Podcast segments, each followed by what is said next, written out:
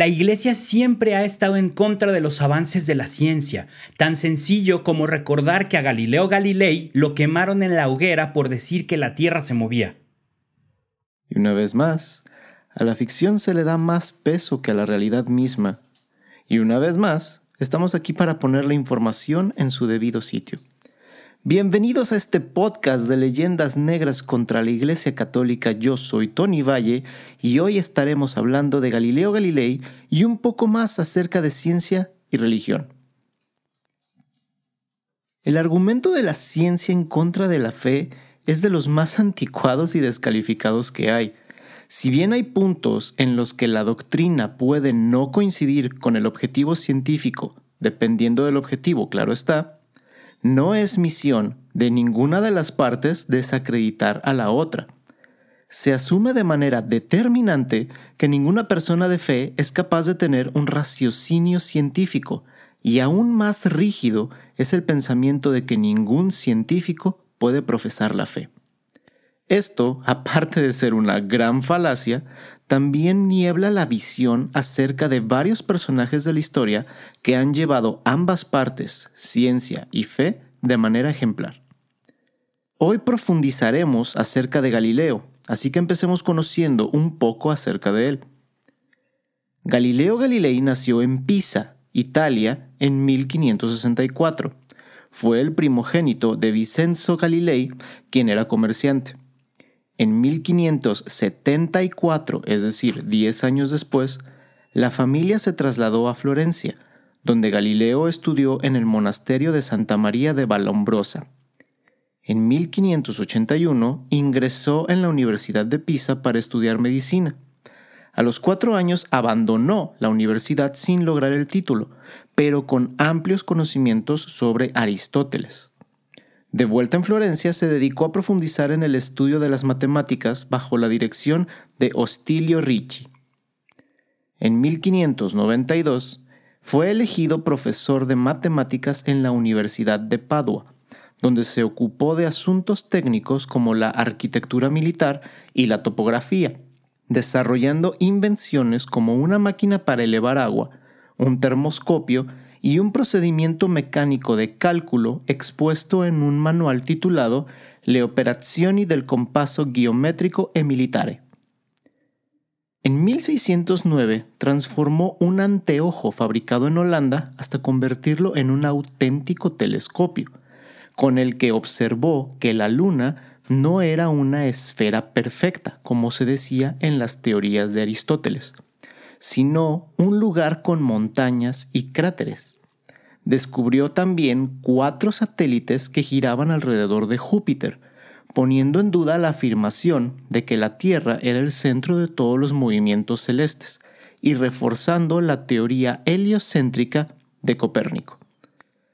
Aquí me tengo que detener para dar un poco de contexto histórico acerca de este asunto. El sistema aceptado por toda la sociedad de ese entonces, o sea en el siglo XVI, era el de Claudio Ptolomeo de Alejandría, Egipto, conocido como el Almagesto. El Almagesto contaba con 13 volúmenes acerca de todo lo sabido de los movimientos de los astros. En este se exponía un sistema geocéntrico, es decir, que el Sol, la Luna y los planetas giraban alrededor de la Tierra en círculos epicíclicos, lo cual colocaba a nuestro planeta como el centro del universo. Este escrito fue realizado en el siglo II, o sea, más o menos como 1500 años antes del nacimiento de Galileo. Y no fue sino hasta el año 1543 que se publicó otra teoría que contradecía esta creencia del almagesto, escrita por Nicolás Copérnico, donde exponía la teoría heliocéntrica, teoría que nos indica que es la Tierra y el resto de los cuerpos celestes los que giran alrededor del Sol. Si bien esta teoría era polémica, ya que desafiaba lo que durante 1500 años la humanidad había establecido como cierto, no era de ninguna manera ni censurada ni prohibida. ¿Por qué era tan aceptada y defendida la idea que Claudio Ptolomeo había escrito en el Almagesto? Simple, porque durante todos esos siglos los navegantes en todo el mundo conocido habían usado este sistema para orientarse en relación a la posición de las estrellas, y siempre llegaban a su destino, lo cual hacía muy poco probable la posibilidad del error en el sistema de Ptolomeo. Bueno, regresemos con Galileo. Galileo llega a Roma el 1 de abril de 1611. Es recibido con honores por el Papa Pablo V. Es nombrado miembro de la Academia dei Lincei y los jesuitas astrónomos y matemáticos del Colegio Romano celebran su llegada. El cardenal Maffeo Barberini alaba públicamente a Galileo. Este cardenal más adelante se convertiría en el Papa Urbano VIII. Galileo contaba además con alguno que otro discípulo directo o amigo, como Benedetto Castelli y Piero Dini. El 14 de diciembre de 1613, Benedetto Castelli, matemático de Pisa y discípulo y amigo de Galileo, escribe a este acerca de una reunión a la que asistió junto con filósofos y teólogos en la corte del gran duque de Toscana, donde se le planteó una pregunta directa hecha por la gran duquesa la cuestión de si las doctrinas copérnicas están o no de acuerdo con las escrituras. Galileo le contesta con una carta el 21 de diciembre de 1603. A la escritura no le importa precisar si el cielo se mueve o no, o si la tierra es una esfera o un plano. Le importa enseñar cómo se va al cielo, no cómo es el cielo. Tras afirmar como declaración de principios que las Sagradas Escrituras no pueden equivocarse, se sostiene acertadamente que solo pueden equivocarse quienes las interpretan ateniéndose a un sentido literal. El sentido literal hay que dejarlo exclusivamente a los asuntos que son de fe. Para el resto de las cosas que la experiencia sensible o las demostraciones necesarias hacen evidente o verdadero, no debe acudirse a la escritura para mostrar una posible discordancia. Como dos verdades no pueden contradecirse. Quienes interpretan la escritura han de hallar para estos asuntos que no son de fe el verdadero sentido de acuerdo con las conclusiones de la experiencia o de la razón. Que nadie comprometa, pues, a la escritura con interpretaciones que puedan oponerse a la ciencia, que quien acuda a ella se limite a cuestiones de fe. Galileo añade a esta carta otras dos, a Piero Dini y una última carta a la gran duquesa Cristina en 1615. En la carta escrita a la gran duquesa Cristina, defiende claramente la hipótesis heliocéntrica y a su autor Copérnico, contra quienes recalcan que esta teoría va en contra de varios pasajes de la Biblia. Afirma de nuevo que la escritura es infalible en cosas de fe, y que no siempre ha de entenderse en sentido literal, pero que en cuestiones de experiencias sensibles y demostraciones necesarias, no ha de comenzar por consultarse el sentido literal de la escritura. También añade que no es preciso reservar a la escritura solo lo que es de fe, también se le puede conceder superioridad de opinión en aquellas cosas humanas que no pretendan ser un saber demostrativo. Pero este no es el caso de la astronomía, para la que Dios, autor de todas las verdades, nos ha dado ojos y razón. Bueno, pues Galileo había estudiado muy bien todo lo que Copérnico escribió, y al compararlo con sus descubrimientos hechos con el telescopio, no tuvo duda de que estaba en lo correcto, y comenzó a hacer escritos para divulgar sus conocimientos. Ahora, hay dos cosas en las que todos los estudiosos de Galileo coinciden. La primera es que era un genio muy adelantado a su tiempo, con una agudeza mental capaz de hacerlo razonar como una persona de nuestro tiempo. La segunda es que su temperamento lo llevaba a tener fuertes discusiones con aquellos que le desafiaban en el aspecto de las ideas, famoso desde sus tiempos de universidad por contradecir a sus profesores, y posteriormente con otros personajes como Cesare Cremonini o Ludovico delle Colombe. Aquí es donde empieza a entrar la iglesia en todo este asunto. Galileo iba por aquí y por allá publicando escritos, rivalizando con otros científicos y a todas luces siendo un personaje muy polémico para su sociedad. En 1614, un sacerdote florentino denunció desde el púlpito a Galileo y a todos sus seguidores, afirmando que la creencia de que la Tierra se movía constituía en una herejía. Y obviamente Galileo no se hizo esperar con su respuesta, escribiendo una extensa carta sobre la irrelevancia de los pasajes bíblicos en los razonamientos científicos. El cardenal jesuita Roberto Bellarmino dio instrucciones a Galileo para que no defendiera el concepto de que la Tierra se movía. El cardenal le había avisado previamente que solo tuviera en cuenta sus ideas como hipótesis de trabajo e investigación, sin tomar literalmente los conceptos de Copérnico como verdades y sin tratar de aproximarlos a lo escrito en la Biblia. Galileo guardó silencio sobre el tema durante algunos años y se dedicó a escribir El ensayador en 1623, el cual tenía como finalidad primordial desprestigiar el sistema de Tycho Brahe, otro sistema geocéntrico que era defendido y difundido por los jesuitas del Colegio Romano.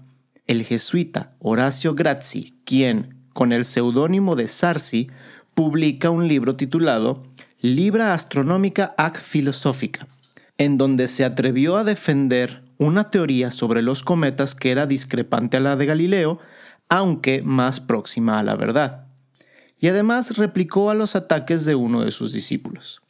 La contrarréplica de Galileo se convirtió en una persecución inmisericorde, en la que todos y cada uno de los errores del contrincante son señalados, ridiculizados y destruidos. Nada salva al oponente de Galileo. Sus fallos son imperdonables, sus aciertos se vuelven contra su misma causa, sus argumentos denotan ignorancia, cortedad o mala fe. Cuando sorprende al desdichado dando un paso en falso, lo aplasta entre sus manos con regodeo. No es necesario decir que este modus operandi le trajo bastantes enemistades. Quien denunció a Galileo fue un predicador impulsado por jesuitas aristotélicos y profesores de filosofía, enfadados unos por los ataques que habían sufrido de Galileo, envidiosos otros de su celebridad y molestos todos con su prepotencia. El 24 de febrero de 1616, una comisión del Santo Oficio descalifica la afirmación de que el Sol sea el centro del mundo y esté quieto y que la Tierra no sea el centro del mundo y que se mueva. El 5 de marzo de 1616, la Congregación del Santo Oficio declara acerca de la falsa doctrina pitagórica contraria a la Sagrada Escritura, a saber, que la Tierra se mueve y que el Sol está quieto, enseñado por Nicolás Copérnico, que el libro De Revolutionibus, en que se expone, ha de considerarse suspendido de publicación puesto en el índice de libros prohibidos mientras no se corrija, así como se prohíbe, condena y suspende todo libro o doctrina que hable en idéntico sentido. El Papa ordena al cardenal Belarmino que advierta a Galileo que abandone sus puntos de vista copérnicos. Aquí es donde empieza la censura y la limitación hacia la teoría de Copérnico. Sin embargo, en 1624, Galileo, que nunca da una batalla por perdida, comenzó a escribir un libro que quiso titular Diálogo sobre las mareas, en el que aborda la hipótesis de Claudio Ptolomeo y de Nicolás Copérnico respecto a este fenómeno. En 1630 el libro obtuvo la licencia de los censores de la Iglesia Católica de Roma, pero le cambiaron el título por Diálogo sobre los sistemas máximos y fue publicado en Florencia en 1632. Este libro contaba con tres personajes. Simplicio y Salvati son los que defienden respectivamente el sistema aristotélico y el sistema de Copérnico, mientras que el personaje de Sagredo es la persona de buen juicio que media entre uno y otro. El libro está escrito en italiano porque se dirige al público culto en general, y trata de atraer al lector hacia la teoría heliocéntrica, que presenta como más correcta. Simplicio es el personaje tradicional y aristotélico que aduce razones propuestas por filósofos de la época y hasta expone un argumento utilizado por el propio Papa Urbano VIII. Inmediatamente, Galileo fue llamado a Roma por la Inquisición, a fin de procesarle bajo la acusación de sospecha grave de herejía. Por el incumplimiento de su juramento, Galileo es juzgado y condenado. el castigo implica la abjuración de la teoría heliocéntrica, la prohibición del diálogo, la privación de la libertad a juicio de la Inquisición, que en este caso fue arresto domiciliario, y algunas penitencias de tipo religioso. La tradición ha inventado que, al levantarse Galileo tras permanecer de rodillas para la abjuración, golpeó con fuerza el suelo con el pie exclamando Epur si mueve. Sin embargo, se mueve.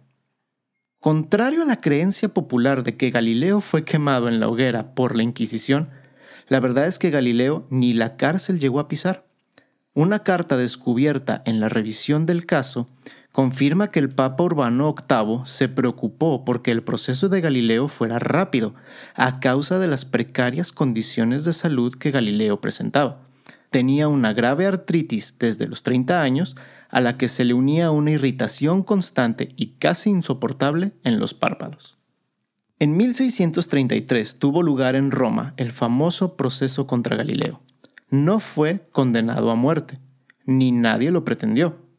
Nadie lo torturó, ni le pegó, ni le pusieron un solo dedo encima. No hubo ninguna clase de malos tratos físicos.